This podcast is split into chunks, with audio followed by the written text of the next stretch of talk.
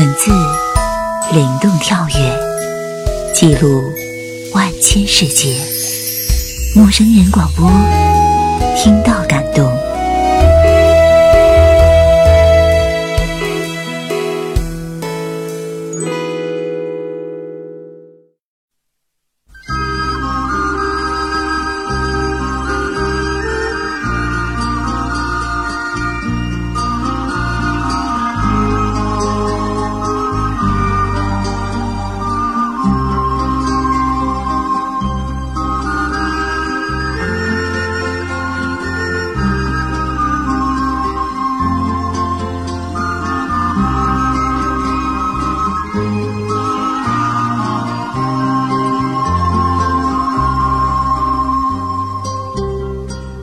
一九九零年，在三毛的电影剧本《滚滚红尘》取得八项金马大奖的时候，他与中国民歌大师王洛宾发生了一段真挚的忘年情。当时，他甚至只身跑到乌鲁木齐和王洛宾共同生活。作为三毛与王洛宾共同的好友，回族女作家诗人梅子和他们一起共同度过了那段温馨时光。离开新疆前，三毛对梅子说：“我明年春天一定会再来，请你的朋友一起去跳华尔兹，好吗？”十多年后，梅子揭开尘封的记忆，把深藏于内心的记忆公之于世。伤心之时，不禁痛问：“三毛，你为什么失约？”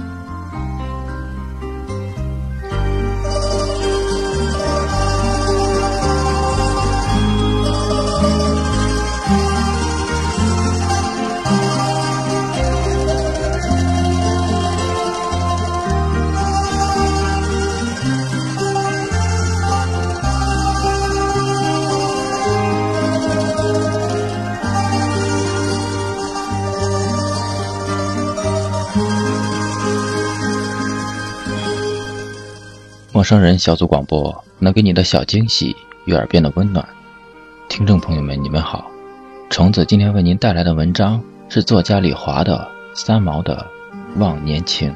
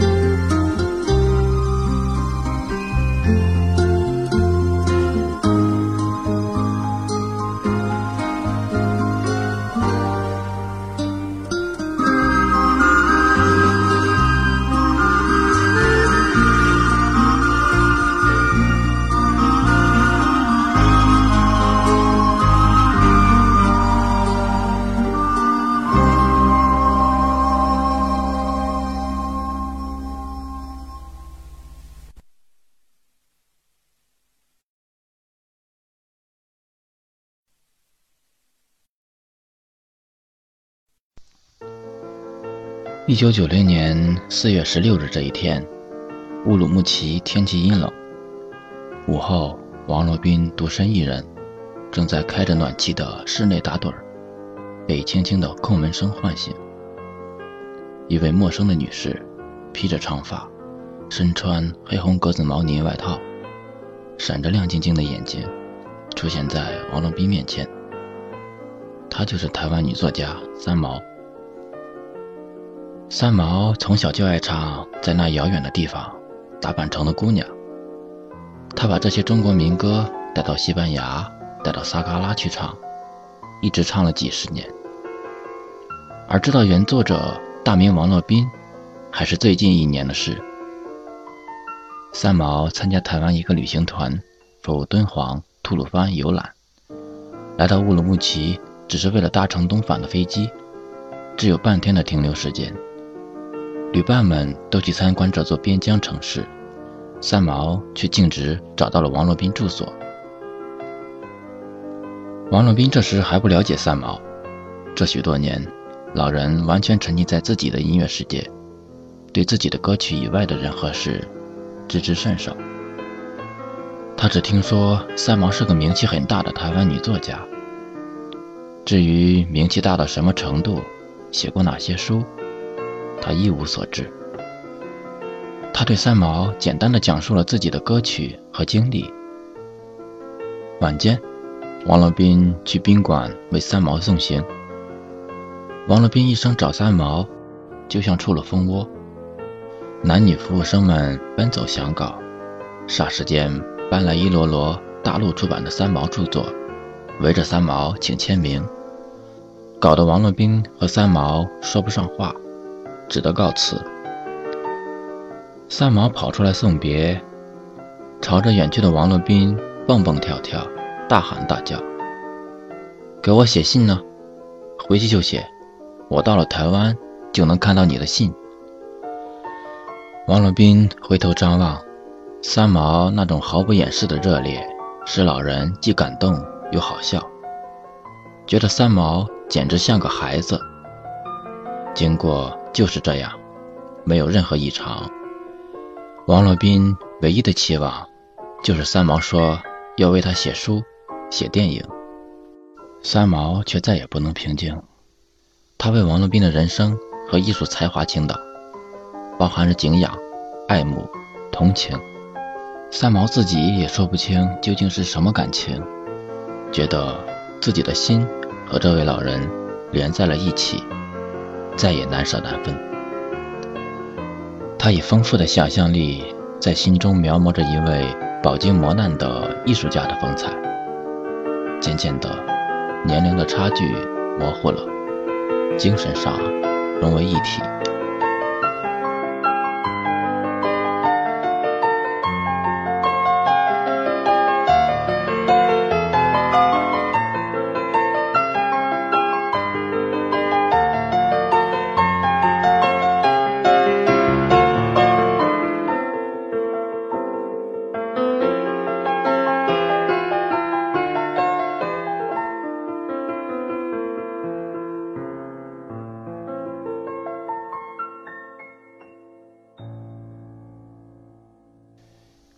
海峡两岸，鸿雁传书，短短的三个多月，往来六封信件。王洛宾沉默的心也感到了什么。他写信告诉三毛，肖伯纳有一柄破旧的阳伞，早已失去了伞的作用，他出门带着它，只能当做拐杖用。王洛宾自嘲而诚恳地说。我就像肖伯纳那柄破旧的阳伞。之后，王洛宾延缓了写信的日期。三毛急匆匆来信，责怪罗宾：“你好残忍，让我失去了生活的拐杖。”三毛在心中认定，乌鲁木齐有一个属于他的家。在那遥远的地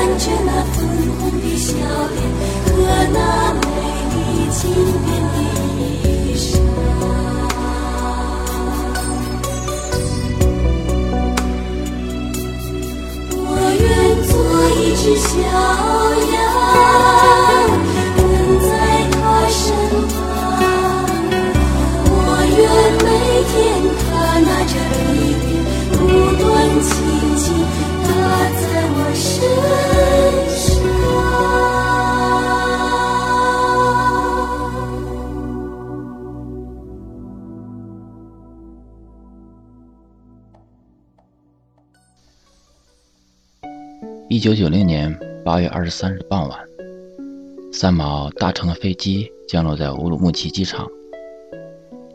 三毛非常疲倦，在北京的几天太紧张了，赶写电影旁白，和朋友们整夜整夜的聊天。白天跑琉璃厂收购古旧图书，实在是太累了，真想美美的睡他三天三夜。空姐报告已经降落乌鲁木齐机场，三毛忽然亢奋起来。到了，到家了，在这个遥远的地方，他将远离尘嚣，卸去名人的重负，只有他和他相伴，开始属于自己的生活。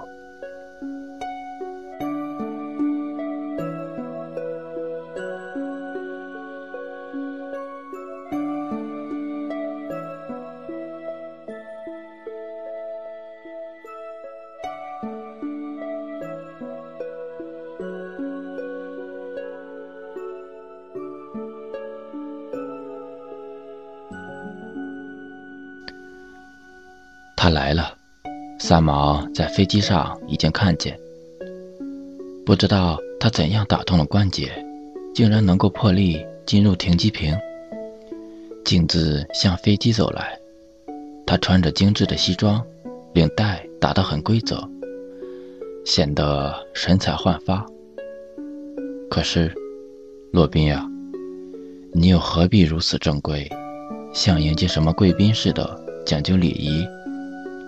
我不就是你的萍萍吗？随便一些，轻松一些，不是更好吗？突然，一群扛着电视摄像机和灯光器材的人，有男有女，拥上飞机。这是要干什么？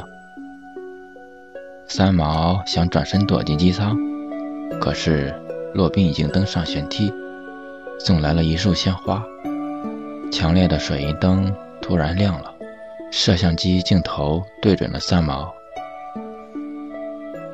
原来乌鲁木齐几位年轻的电视新闻工作者正在筹划拍摄一部反映王洛宾音乐生涯的纪实性电视片。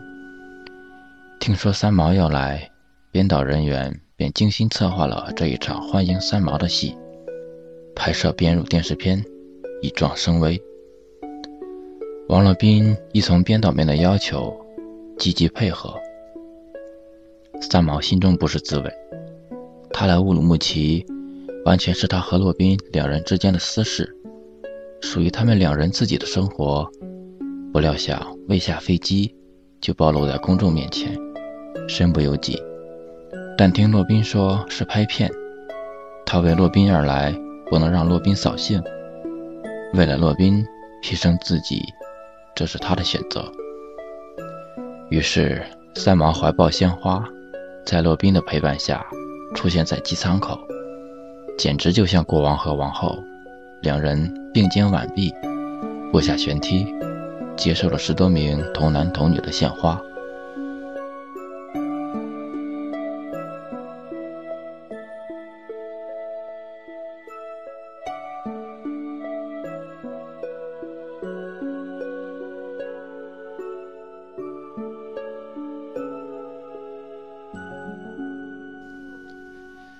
三毛和洛宾商议如何布置房间，配什么色彩的地毯，等等。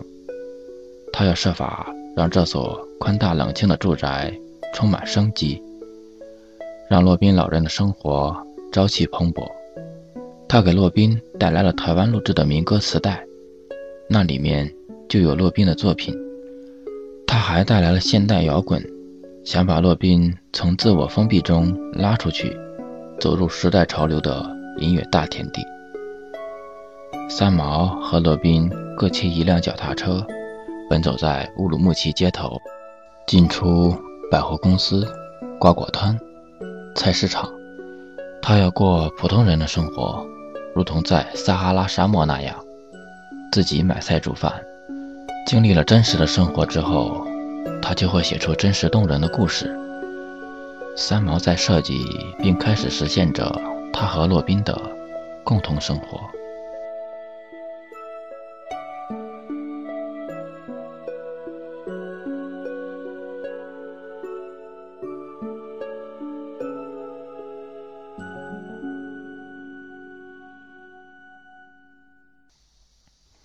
不知道为什么，电视摄制组的开拍日期偏偏选在了三毛到达的那一天。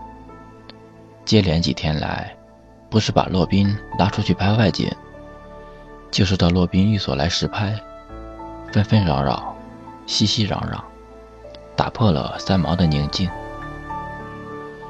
三毛感到委屈、隔膜，陷入极度的痛苦，心中怨愤。洛宾呀！你为什么要引来那么多人介入我们的生活？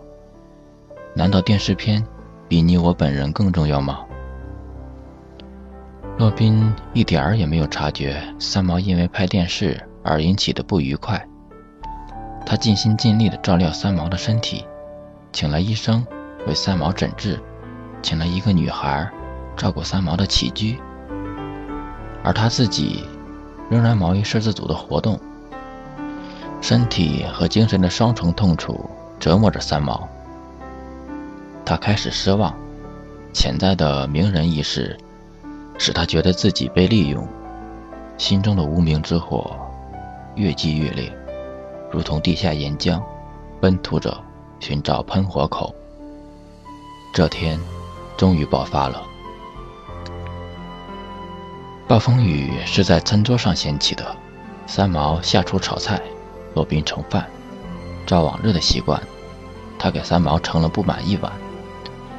两个人对面而坐，正要举箸，三小姐突然发作：“盛那么少，你要饿死我呀！”洛宾大惑不解，面对脸色煞白的三毛，三毛却怒火中烧，近于歇斯底里的大叫：“我杀了你！”洛宾更加莫名其妙，默默地坐等三毛的下一个动作。三毛冲向客厅，拿起电话筒，找旅行社订房间、订机票，继而收拾行囊，带着那只沉甸甸的皮箱离开了洛宾的家。这是怎么了？问题出在哪里？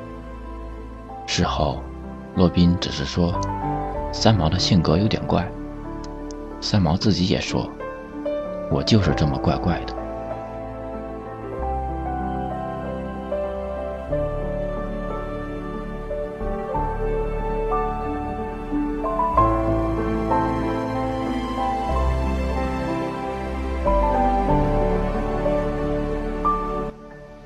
就在这天晚上，三毛在旅行社的安排下，飞往喀什。喀什噶尔的风。吹散了三毛心中郁积的阴云，冷却了三毛滚烫的心。两天后，当他再回到乌鲁木齐的时候，已经完全恢复了平静。三毛在思索，人生经历、生存环境、观念形态诸多的不同，使他和洛宾之间无法疏通三十多岁年龄差距造成的鸿沟。三毛明白了。年近八十的洛宾，生活给他刻下的伤痕太深太深。他的一颗爱心，远不能抚平这位老人深重的心灵创伤。当王洛宾寻至宾馆前来探望时，三毛情不自禁地扑上去，抱住洛宾，放声大哭。嘤嘤哭声有自责，有怨意，包含着无言的理解和友情。雨过天晴，风平浪静。三毛心目中为王洛宾的定位：一位饱经磨难的民歌大师，一位尊敬的老者、前辈。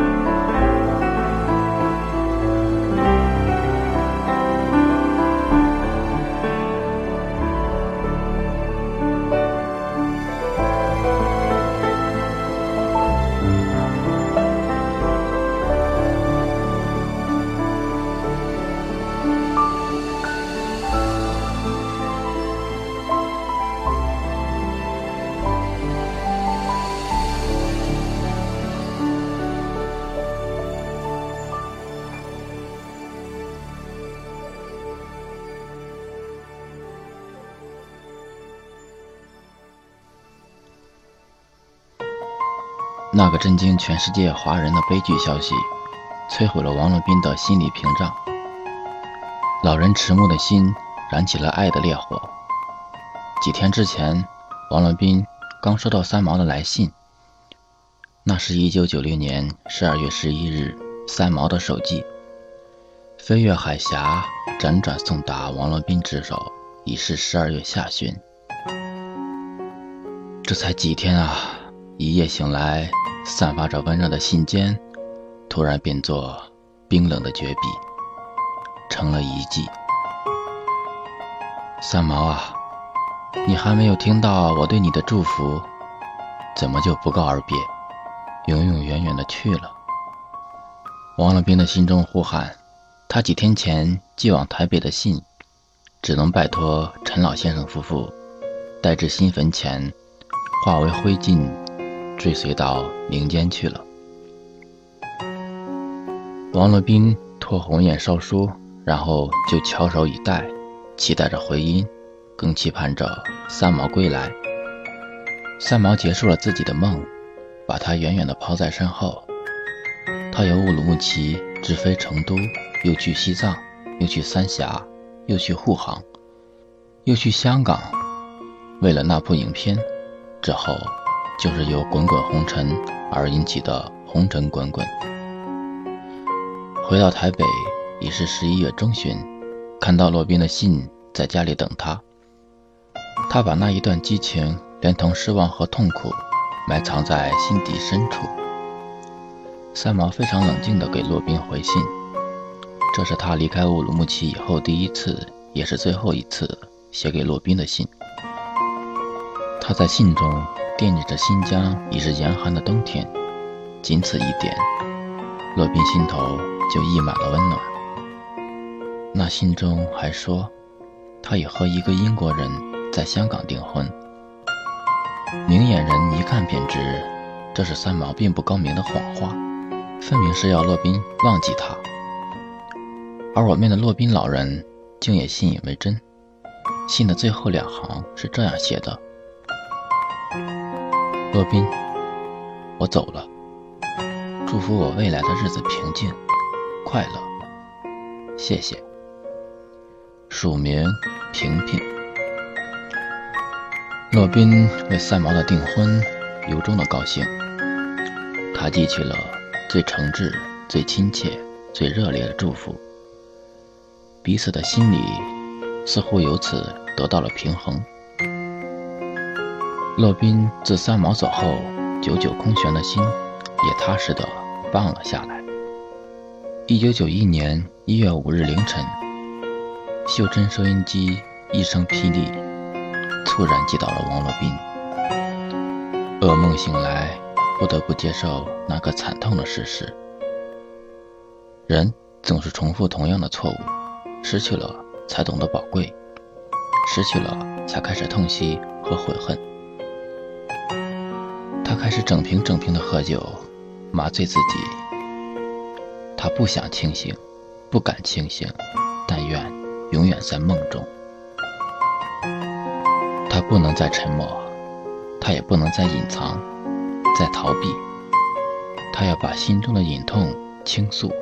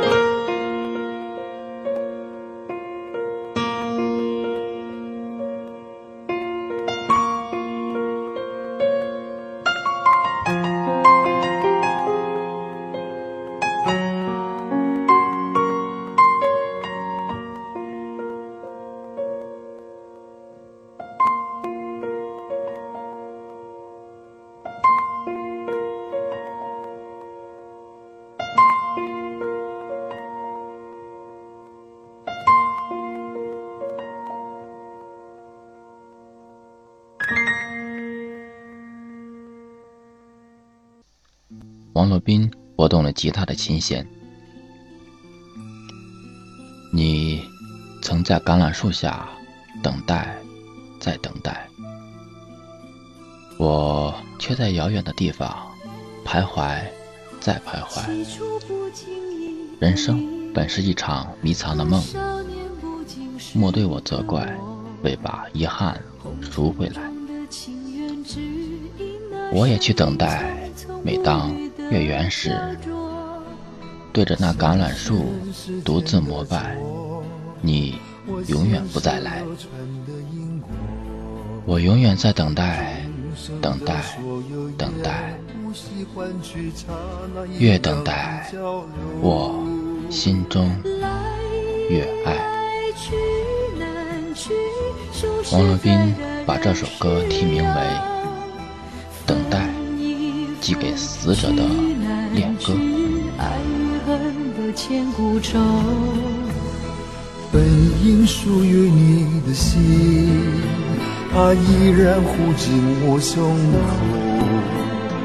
为只为那尘世转变的面孔后的翻云覆雨手。来来去难去。数十载的，人世呀，分易分聚难聚，爱与恨的千古愁。本期节目就到此为止了。陌生人小组广播能给你的小惊喜与耳边的温暖，感谢您的收听，我是虫子，再见。去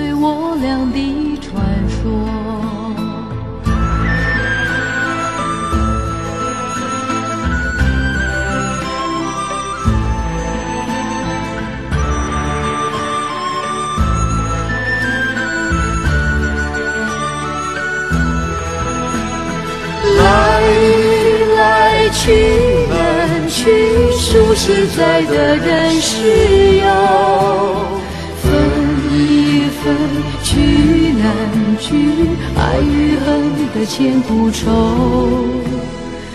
于是不愿走的你，要告别已不见的我。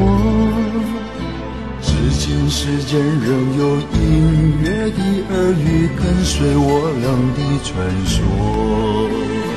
滚滚红尘里有音乐的耳语跟随我俩的传说。